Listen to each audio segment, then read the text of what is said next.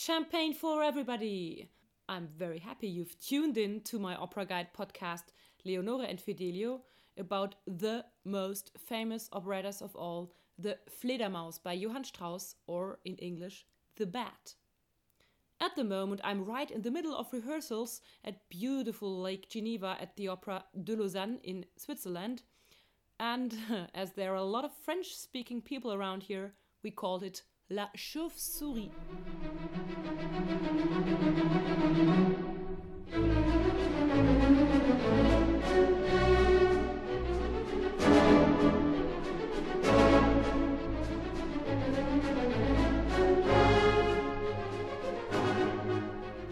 If you've taken a look on my podcast site, you might have noticed that my opera guide is usually only in German, as I'm myself a German opera singer, a soprano, but as I would like to inform some non German speakers in the area, I'm trying my best to get this operette guide done in English as well. Please do forgive me any major English mistakes.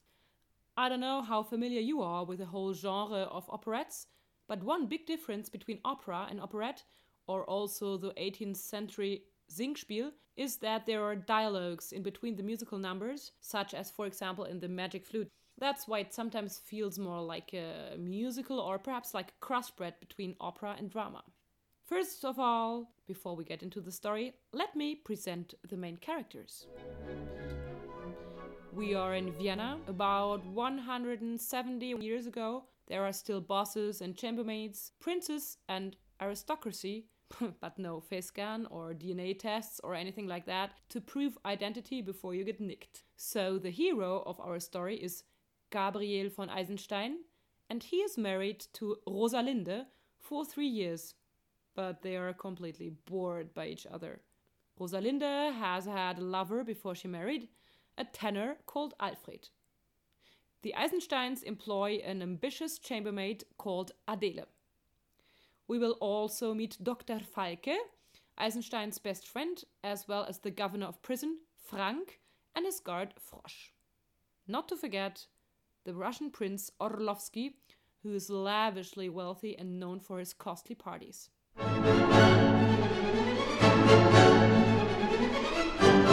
Let's get to the prologue. When Eisenstein was still single, he seemed to enjoy a lot partying around in good old Vienna and many years ago, he and his best friend, Dr. Falke, got seriously drunk on a fancy masked party with way too much alcohol, and Eisenstein would leave his friend Falke in his Batman outfit in a park alone in the night. The next morning, Falke had to walk one hour home in daylight with everybody laughing at him. Not very funny, and he's thinking about revenge for a long time. Finally, this very moment has arrived for Falke on the evening of the night when Eisenstein is going to be imprisoned for eight days because he has insulted a chief officer. I think because he didn't pay a parking ticket for his horse carriage in good old Vienna, I don't know. Falke, in fact, involves a lot of people to wind Eisenstein up, even if they help unknowingly, as, for example, the chambermaid Adele. In the beginning, she receives a fake letter from her sister that she's been invited to super chic event at the villa of Prince Orlovsky. And so she makes up a story of a sick old auntie to get herself a free evening from her mistress Rosalinde. Rosalinde, meanwhile, is surprised by the sudden return of her former lover Alfred and promises to receive him while her husband's in jail because she always falls for him when he's singing with his beautiful tenor voice.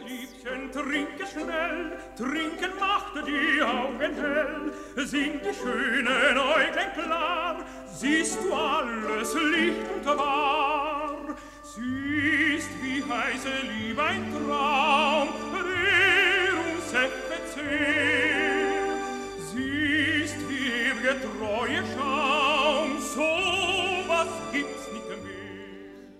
Now Eisenstein arrives with his rather dull and stuttering lawyer, Dr. Blind, and they argue about the whole trial and how it's been a complete loss.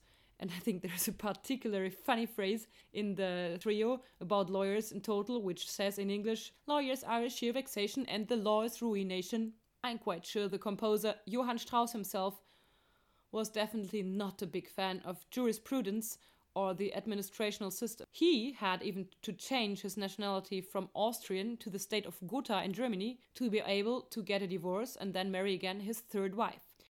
But back to the Eisensteins and their farewell dinner before prison. Falke arrives and has a man's chat with a cigarette on the balcony and tells Eisenstein that he has to go to just one more party that very night before going to the jail a little later in the morning.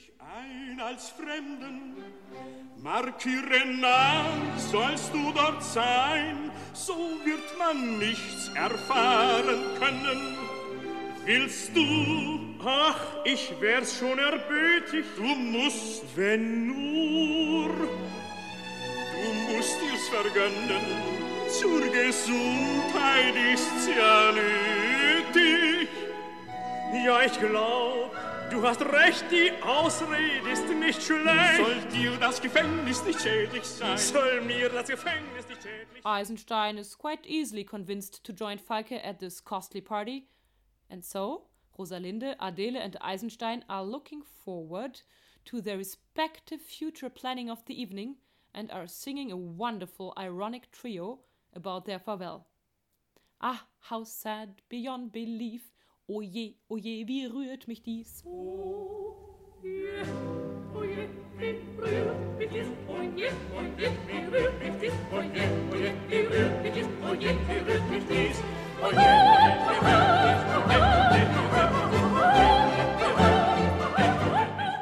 We're getting to the end of Act 1.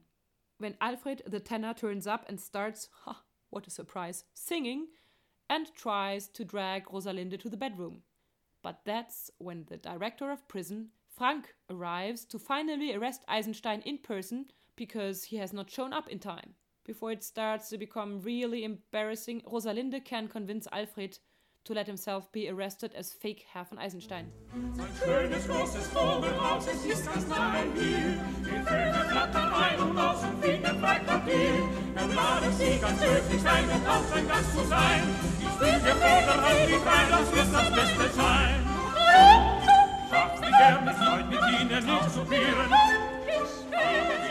After having a nice Aperol Spritz, Rosalinde also receives a letter of Falke. Now we're in the second act, and there is the most fancy, comically expensive party of a Russian prince. It is Alexander Orlovsky who throws the money out of the window. But he's lost his good mood and laughing for good. Perhaps that's why the role is always sung by a mezzo soprano. Haha, no, just kidding. Falke has explained his plan to Orlovsky, and so when Eisenstein arrives, he is forced to drink with the prince at least five to ten shots of vodka. Falke has presented him to the Russian prince with a lovely fake identity as Marquis Renard, but it doesn't prevent him from being filled up. So he's even more surprised to find also his maid Adele at the ball as so called actress Olga. And his astonishment is so huge that Adele sings a mockery aria about him.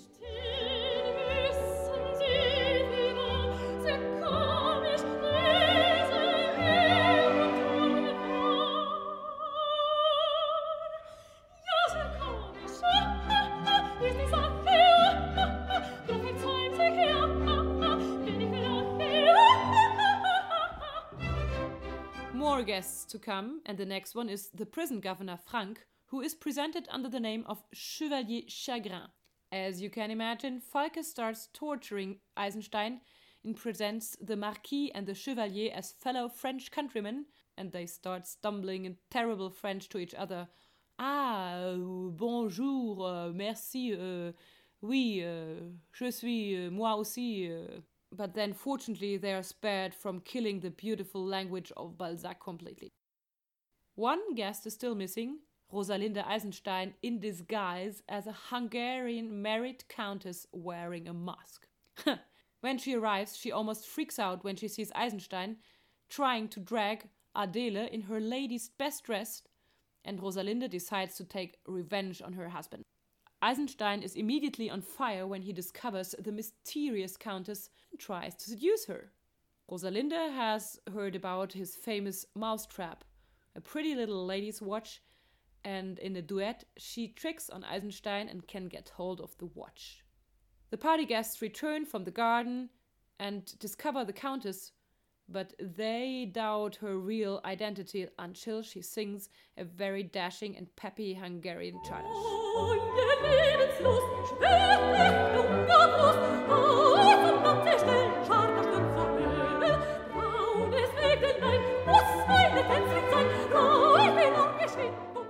At the end of the second act, in a state of heavy drunkenness due to free champagne and vodka, we can see and hear how terrifically Strauss is able to compose the complete loss of language capabilities due to alcohol abuse in just one beautiful waltz. In German text, it is du, du, du, meaning you, you, you, and this is altered to do we do, do we do. It's really like completely drunk. It's really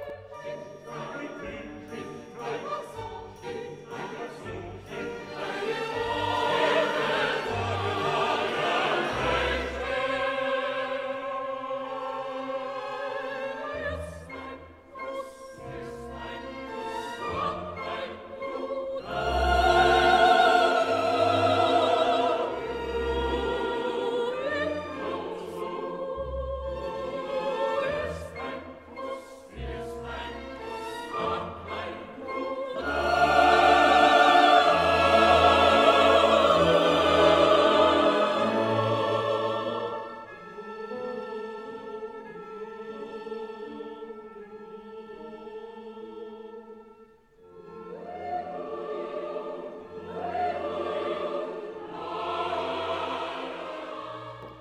When the clock strikes six o'clock in the morning, all party guests scatter in no time at all.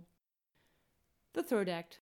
The next morning, dull and grey, we are finally in prison and see the prison god Frosch, who tries to survive, singing bird Alfred. Frosch is recovering with a bad headache from too much Slivovitz schnapps last night and is curing it with just even more Slivovitz. Alfred is fed up with prison and wants to see the lawyer Dr. Blind.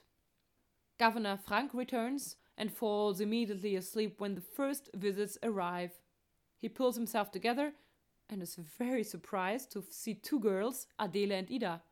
They have to admit that they are in fact no actresses at all, but as Frank has not only enjoyed the wine but also the ladies, Adele tries to convince him to pay for her education as an actress and proves her talent by singing a very cool and show-off aria about all kind of characters she could interpret like a young girl or a queen or a French woman with an affair.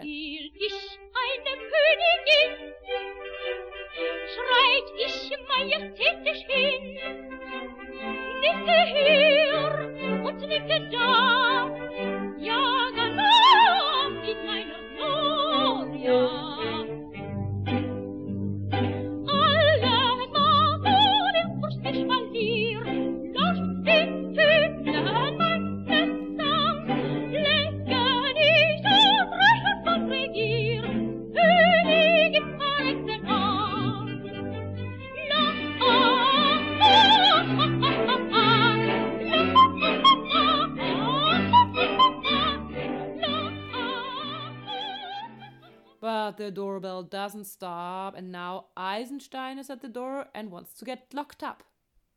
Quickly, Frank removes the girl to a cell and has a chat with Eisenstein.